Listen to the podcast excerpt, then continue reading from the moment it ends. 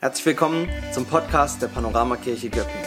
Schön, dass du reinschaust oder reinhörst und wir beten für dich, dass du eine Begegnung mit Jesus Christus hast, die dein Leben verändert. Außerdem bist du eingeladen, gemeinsam mit uns für andere in dieser Stadt, in dieser Region unterwegs zu sein, um eine Zukunft voller Hoffnung und Freude und Möglichkeiten aufzubauen.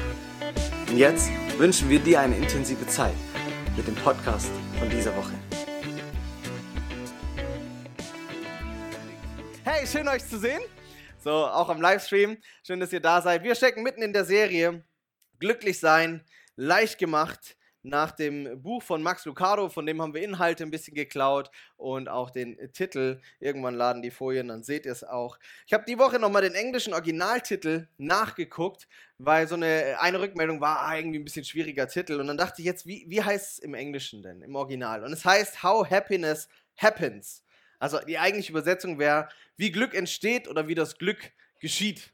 Und das ist vielleicht einfacher, aber wir Deutschen sind es halt gewohnt, gell? Golfen für Dummies, Golfen leicht gemacht, Mathe leicht gemacht. Wir kennen eher diese Titel. Wahrscheinlich haben sie es deswegen gewählt. Wir sind dabei, nicht mit den Folien, die laden bei mir nicht. Jens, vielleicht kannst du einfach fröhlich mitklicken.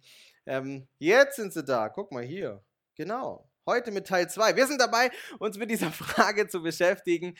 Wie ist es eigentlich mit Glücklichsein? Wie funktioniert das? Gibt es irgendwie Hilfsmittel, damit du und ich ein glücklicheres Leben führen können? Weil am Ende suchen wir es alle, oder? Wir wären gerne glücklich. Wir würden gerne morgens aufstehen und glücklich sein. Und wir haben festgestellt, ich glaube, außer der Grinch, äh, von wer den kennt, ja, will jeder morgens irgendwie ein bisschen happy sein. Und wir haben das letzte Woche angefangen, da reinzugehen, haben die Forschung dazu angeguckt, ein bisschen zu Glück und Zufriedenheit und Freude und hatten diese zwei Schilder. Vielleicht erinnerst du dich. Dass die meisten glauben und danach leben und die Werbebranche so funktioniert, dass sie uns verkauft, du wirst glücklich, wenn du etwas bekommst. So, du brauchst etwas, um glücklich zu sein. Und das kennen wir alle, oder? Der nächste Urlaub, das neue Auto, das große Haus, die Eigentumswohnung, das tolle Erlebnis, das Konzert. Setz ein, da ticken wir alle unterschiedlich. Und die Werbung verkauft uns, du bist nicht glücklich und du kannst es auch nicht sein, wenn du das nicht hast. Aber zum Glück verkaufen wir dir, was dich glücklich macht.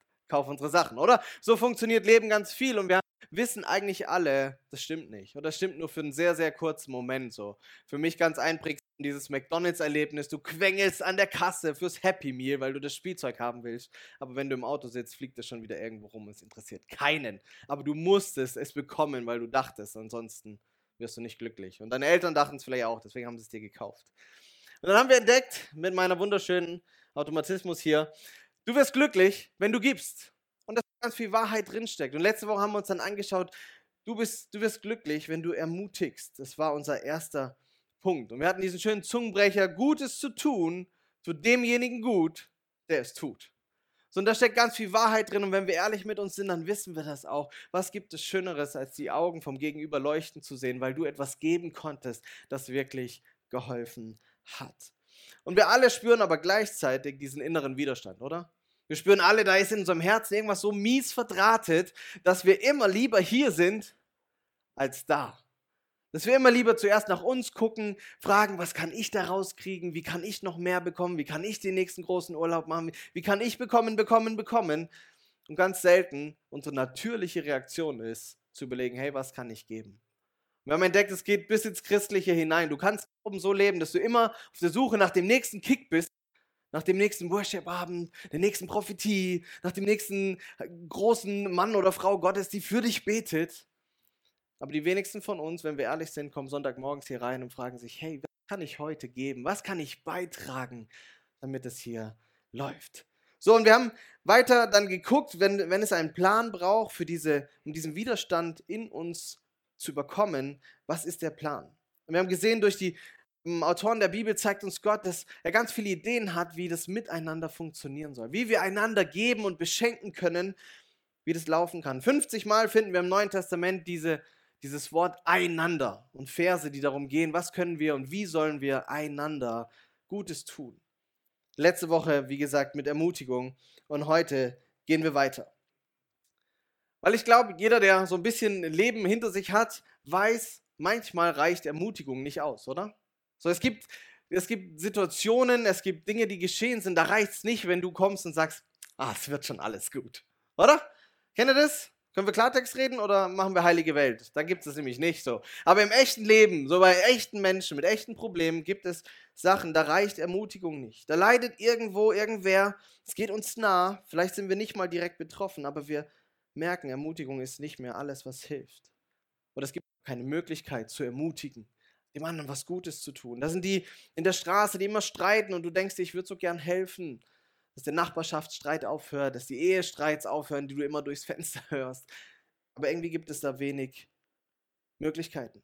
Die schier unfassbaren Ausmaße von Menschenhandel. Es gibt heutzutage mehr Sklaven auf der Welt als jemals in der ganzen Geschichte zuvor. Könnt ihr euch das vorstellen? Da hilft es nichts zu sagen, ja, das wird schon gut. Glaub ans Gute. Er wird. Das kannst du denen nicht erzählen. Wenn wir die Kriege angucken, wenn wir sehen, wie Menschen flüchten müssen, da ist Ermutigung zu wenig und trotzdem, zumindest geht es mir immer wieder so, lese ich die Zeitung, kriege das mit in meinem Umfeld und denke mir, oh, man müsste doch jetzt was machen. Gibt es irgendwas, wie wir helfen können, ich helfen kann? Und manchmal stecken wir selber in der Situation, da ist der überforderte Chef, der versucht, so seine Ich habe alles in Kontrolle Fassade aufrechtzuerhalten und du weißt, ich kann mit dem irgendwie nicht reden darüber. Und Ermutigung tut es nicht. Hier müsste sich was ändern. Wir Mitarbeiter könnten ihm helfen, dass der Laden läuft, aber er macht es nicht. Da gibt es das Teenie-Kind, das nicht hört und du weißt, da kannst du jetzt sagen, was du willst. Das hilft nicht. Ermutigung tut es nicht. Das sind die Freunde, die selbst in größter Not Jesus nicht kennenlernen wollen.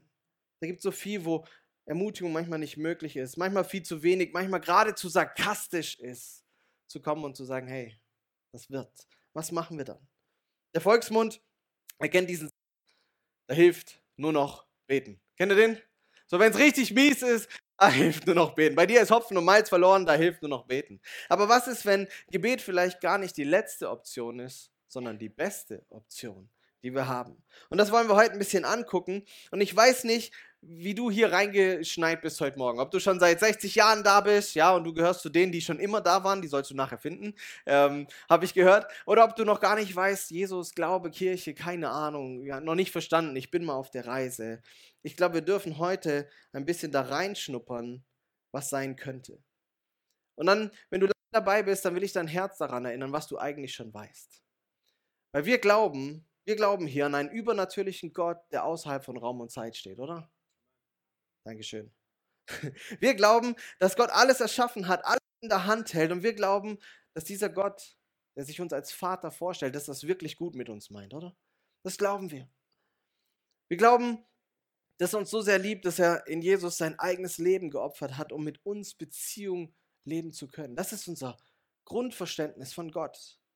Und da gibt es ganz viele Facetten von ihm und manche sind schwieriger zu verstehen und manche einfacher. Aber so im Kern ist es ganz einfach. Da ist ein guter Gott, der ist mächtig genug, um alles zu verändern. Der ist mächtig genug, um in jeder Situation, die uns betrifft oder nicht betrifft, in der wir drinstecken, in der andere um uns herum drinstecken, zu verändern. Und gleichzeitig, ich hoffe, das weißt du, so mancher lernt es nicht auf dem Weg, weißt du, dass Gott keine Wunschmaschine ist. Oder?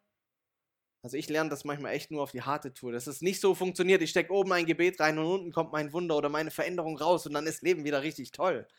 Das müssen wir auf dem Weg irgendwo lernen, dass dieser Gott, der so gut ist, der so mächtig ist, seine eigenen Zeitpläne hat, seine eigenen Zeitpunkte hat, seine eigenen Gedanken hat, den ganzen Überblick sieht und nicht nur dich in dieser einen kleinen Situation, er hat dein ganzes Leben vor dir, das Leben der anderen um dich rum. Und trotzdem ist er ein guter Gott und er achtet auch unseren freien Willen.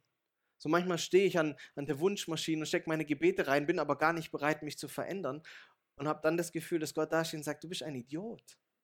Wie soll ich denn was ändern, wenn du nicht bereit bist, dich zu ändern?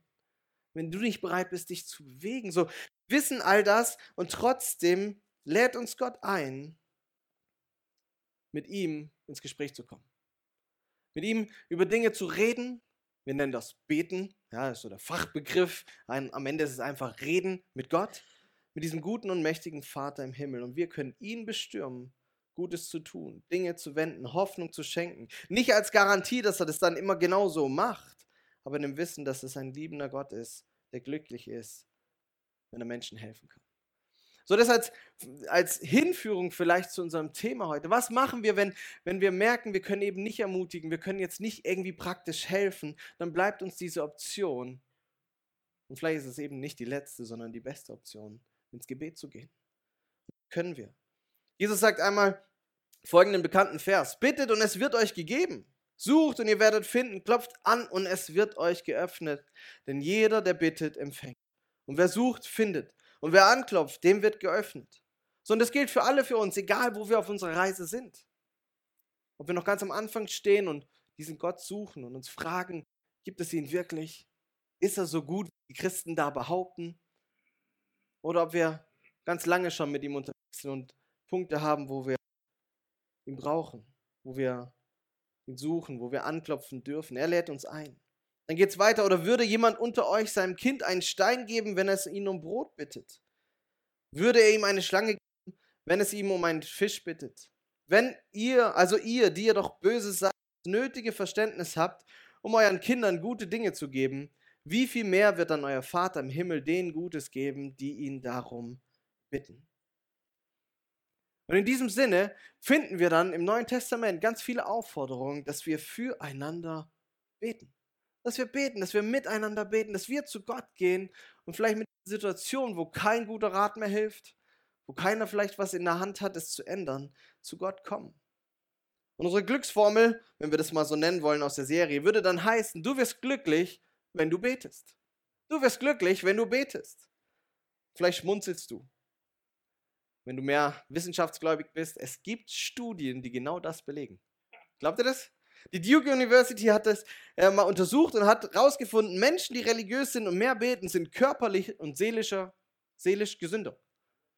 So, also wenn du was tun willst für deine aktive Krankheitsvorsorge, dann bete. Es tut dir gut. Und sie haben herausgefunden, die Menschen, die das tun, sie werden besser mit Stress fertig, sie haben ein höheres Maß an Wohlbefinden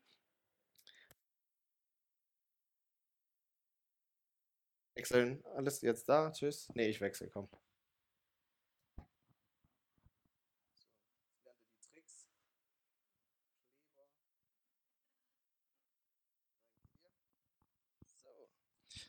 Mal hier weiter. Passt. Schneid mal raus. Ihr wisst ja, was nicht auf YouTube kommt, ist nie passiert. Also Menschen, die religiös sind und mehr beten, sind gesünder. Sie haben ein höheres Maß an Wohlbefinden. Sie sind optimistischer. Seltener leiden sie an Depressionen und Ängsten. Und, beste Nachricht, Menschen, die das tun, nehmen sich seltener das Leben. Also wenn du leben willst, dann bete. Es hilft. Warum? Ich glaube zutiefst, weil wir eben nicht alleine bleiben mit den Dingen, die unser Leben belasten, die, die uns das Leben schwer machen, sondern weil wir sie teilen. Und wir möchten das, ich möchte das mit uns in zwei Schritten heute ein bisschen auseinandernehmen. Im ersten Schritt, wir bleiben nicht alleine mit der Last und Ohnmacht für andere. So, wenn uns da Dinge bewegen, wir müssen nicht alleine bleiben. Und dann im zweiten Punkt ein bisschen reingucken, wir bleiben nicht alleine mit unserer eigenen Last. Und das ist so eine gute Nachricht. Hey, wir dürfen mit dem, was uns beschäftigt, zu Gott kommen, es ihm abgeben. Man könnte den Satz dann vervollständigen und beruhigt schlafen gehen. Könnt ihr euch, können wir Schwaben uns das vorstellen? Sich mal keine Sorgen zu machen? Irgendwie ist das ziemlich radikal. Aber Jesus, ja, er, er nervt uns fast und sagt, wer von euch kann dadurch, dass er sich Sorgen macht, sein Leben auch nur mal eine einzige Stunde verlängern? Und eigentlich wissen wir das, oder? Und trotzdem machen wir uns dann dauernd Gedanken, was wird dieses Jahr kommen? Wie geht es mir, wenn ich in Rente komme? Wie wird das werden? Was ist mit der Gemeindefreizeit? Pastorprobleme, ja? Was ist damit? Was ist hiermit? Wie wird es meinen Kindern in zehn Jahren mal geben? Wird meine Rente reichen? Wird der Urlaub im Sommer? Aber egal wie viel wir uns sorgen, meistens ändert es nichts und unser Leben verlängert es auch nicht. Wenn wir für andere beten, dann werden wir einen Teil dieser Last los. Du wirst glücklich, wenn du für andere betest. Petrus, er sagt es mal mit diesem radikalen Umdenken und sagt, legt alle eure Sorgen bei ihm ab, denn er sorgt für euch. Und das ist intellektuell, ist das ein mega einfacher Satz, oder? Jeder versteht, was damit gemeint ist. Das Knifflige ist, das umzusetzen. Lege ich meine Sorgen ab und kann entspannt schlafen gehen, weil ich weiß, das, was mich belastet, das ist bei ihm in guten Händen aufgehoben. Und er ist doch eh viel mächtiger. Er hat den Überblick. Er kann alles ändern. Er braucht nur ein Wort und alles ist anders. Und ich habe eh keine Ahnung, wie ich das jetzt noch rumreißen kann. Und Jesus fordert uns so raus, dass wir für die Menschen in unserem Umfeld beten sollen. Dass wir mit Gott ins Gespräch vielleicht gehen und fragen, hey, was ist mein Anteil? Kann ich irgendwie helfen? Aber der Großteil, dass wir den Großteil und die Sorge und die Last davon wirklich bei ihm lassen. Es ist kein Aufruf, faul zu sein. Nicht falsch verstehen. So, ich sehe jemanden leiden, ich hätte eine Möglichkeit vielleicht zu helfen, aber ich bete lieber. Machen Christen manchmal. Nicht hier natürlich, aber in den Nachbargemeinden habt ihr vielleicht schon mal mitgekriegt. Ganz miese Typen. So, muss der muss ein anderer Landkreis gewesen sein, weiß ich nicht. Es geht nicht darum, eben nichts zu tun und zu sagen, aber ich habe doch gebetet. Wir kennen vielleicht die Geschichte vom barmherzigen Samariter. Es reicht eben nicht, irgendwie äußerlich irgendwas zu tun, sondern Gott lädt uns ein, mit ihm zusammen unterwegs zu sein. Aber es ist eben auch falsch, nicht zu beten, nicht mit Gott ins Gespräch zu gehen und zu fragen, was ist mein Anteil? Was kann ich mitbewegen? Was kannst du tun? Was wirst du tun? Und ganz ehrlich, lass uns das mal überlegen. Wie viele Eltern wird es besser gehen, wenn sie das radikal umsetzen würden in Bezug auf ihre Kinder? Gott, ich gebe die Sorge für meine Kinder, für ihre Zukunft, für ihre Gesundheit, gebe ich in deine Hände ab. Heißt nicht, ich gehe jeden Tag zu McDonalds essen und lasse sie den ganzen Tag vor der Glotze sitzen und das war's. Ja, ich habe einen Anteil als Elternteil, dass sie gut erzogen werden und einen guten Start in dieses Leben kriegen, aber die Sorge, um sie abzugeben und zu sagen, Gott, das ist dein Bier. Wir schaffen heute, das lerne ich gerade ganz radikal, wo meine Frau so ausfällt. Wir schaffen heute, was morgen ist. Das klären wir morgen früh. Heute ist heute. Wie vielen Angehörigen wird es besser gehen, wenn sie das leben würden in Bezug auf kranke Familienmitglieder oder auf Schwierigkeiten in der Großfamilie? Wie vielen Chefs wird es besser gehen, sie würden glücklicher leben, wenn sie das umsetzen würden auf die wirtschaftliche Lage, die Auftragslage? Wenn sie sagen könnten, hey, ich tue mein Bestes und den Rest gebe ich ab in Gottes Hände. Mir geht es als Pastor nicht besser. Ich muss in meinem Job brutal aufpassen, dass wir nicht einfach, äh, vor allen Dingen mit meiner Persönlichkeitsstruktur, dass wir nicht alles in Pläne gießen und Strategien haben und drüber reden und organisieren, sondern dass ich immer wieder an den Punkt komme und sage, Gott, ein Gottesdienst nach dem anderen, ein Event nach dem anderen, du hast es in der Hand. Ob das, was wir hier treiben, irgendwen erreicht, ob es meine Predigt heute irgendwen berührt, ich tue mein Bestes in meinen Umständen, mit meinen Fähigkeiten, mit meinem Charakter. Aber die Last dafür, die darf schön bei dir bleiben. Du siehst es, meine Schäfchen, hier, die und da, werden, ja, ich nenne keine Namen, aber du kriegst ja so manches mit und denkst dir, oh, wenn ich nur helfen könnte. Und dann überlegst du, rufe ich an, trete ich ihn in den Hintern, schicke ich ihm einen Bibelvers, ganz unschuldig. Was mache ich? Und dann abzugeben und zu sagen, Gott, du bist verantwortlich für jeden Einzelnen hier. Du musst mit ihm den Weg gehen. Wenn es einen Teil gibt, den ich tun soll, dann bin ich bereit, dann werde ich das tun. Aber mein Job, unser Job auch als Leitungsteam, unser Job füreinander, in unseren Kleingruppen, in unseren Teams ist, dass wir füreinander beten und diese Last abgeben. Jakobus, der Bruder von Jesus, sagt, das Gebet eines Menschen, der sich nach Gottes Willen richtet, ist wirkungsvoll und bringt viel zustande. Unser Gebet ist nicht umsonst, sondern wenn wir beten, dann macht das einen Unterschied. Tatsächlich. Und zu beten löst Glück aus. Bete für die Menschen in deinem Umfeld. Vielleicht geht es dir wie mir so oft, dass ich mir denke, warum?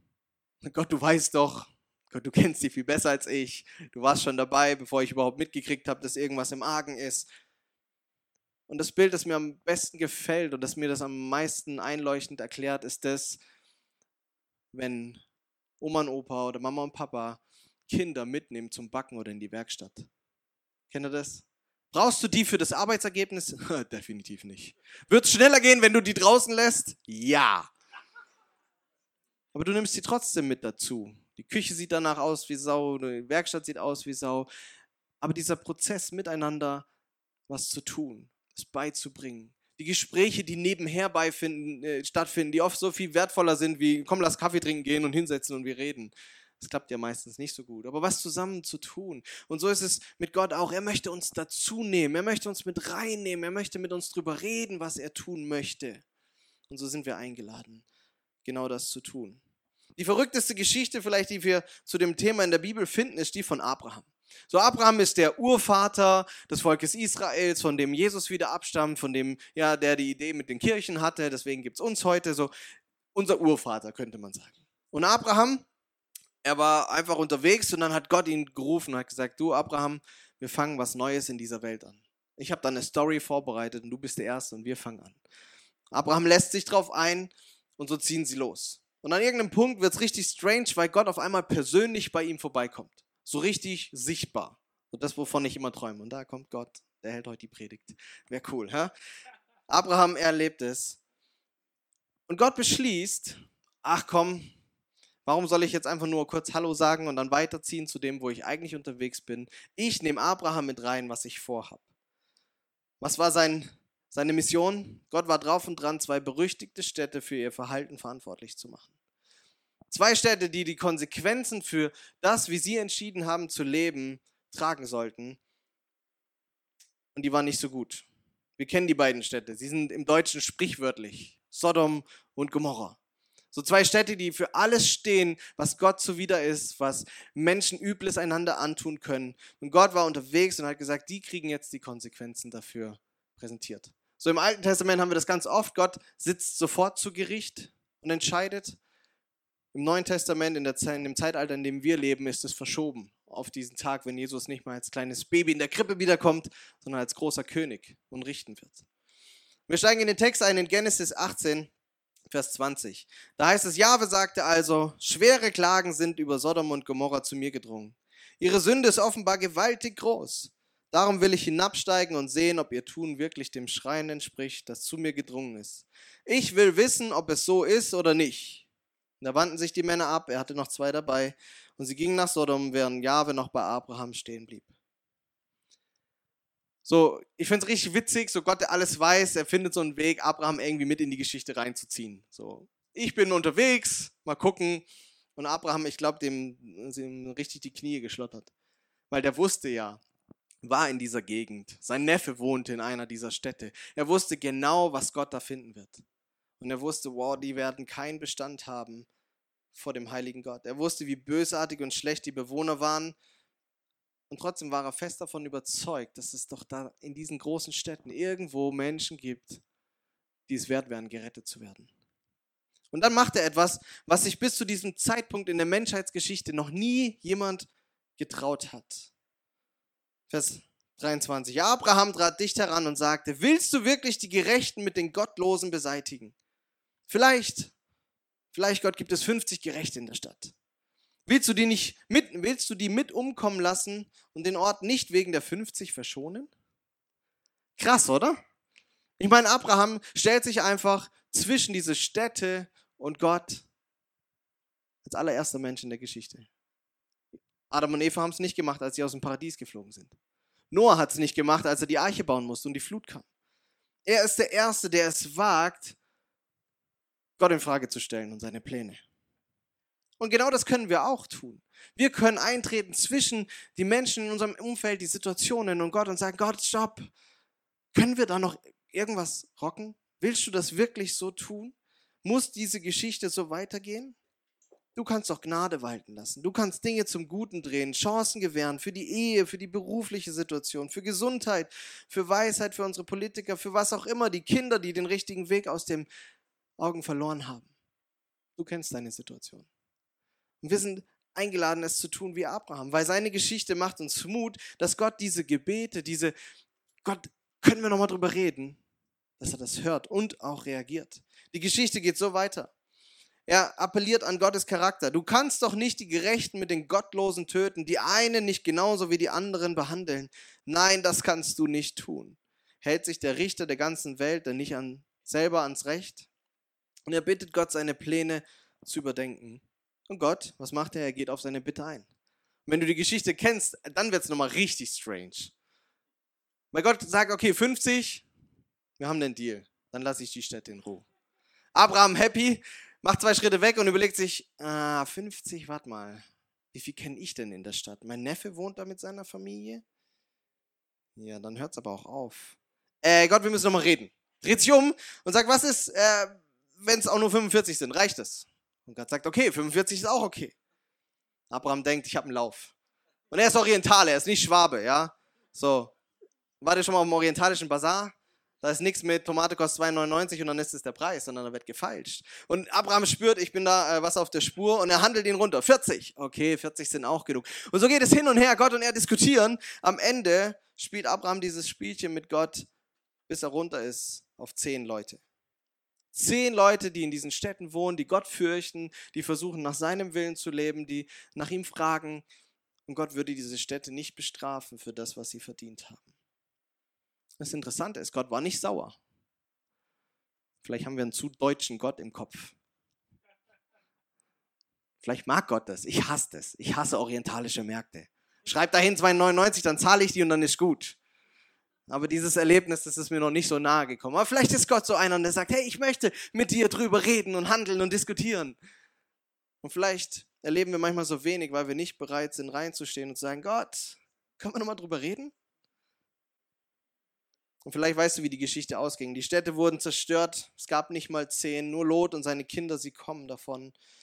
Aber auch die nur, weil Abraham den Mut hatte und sich reingestellt hat und gesagt, hey, ich rede mit Gott.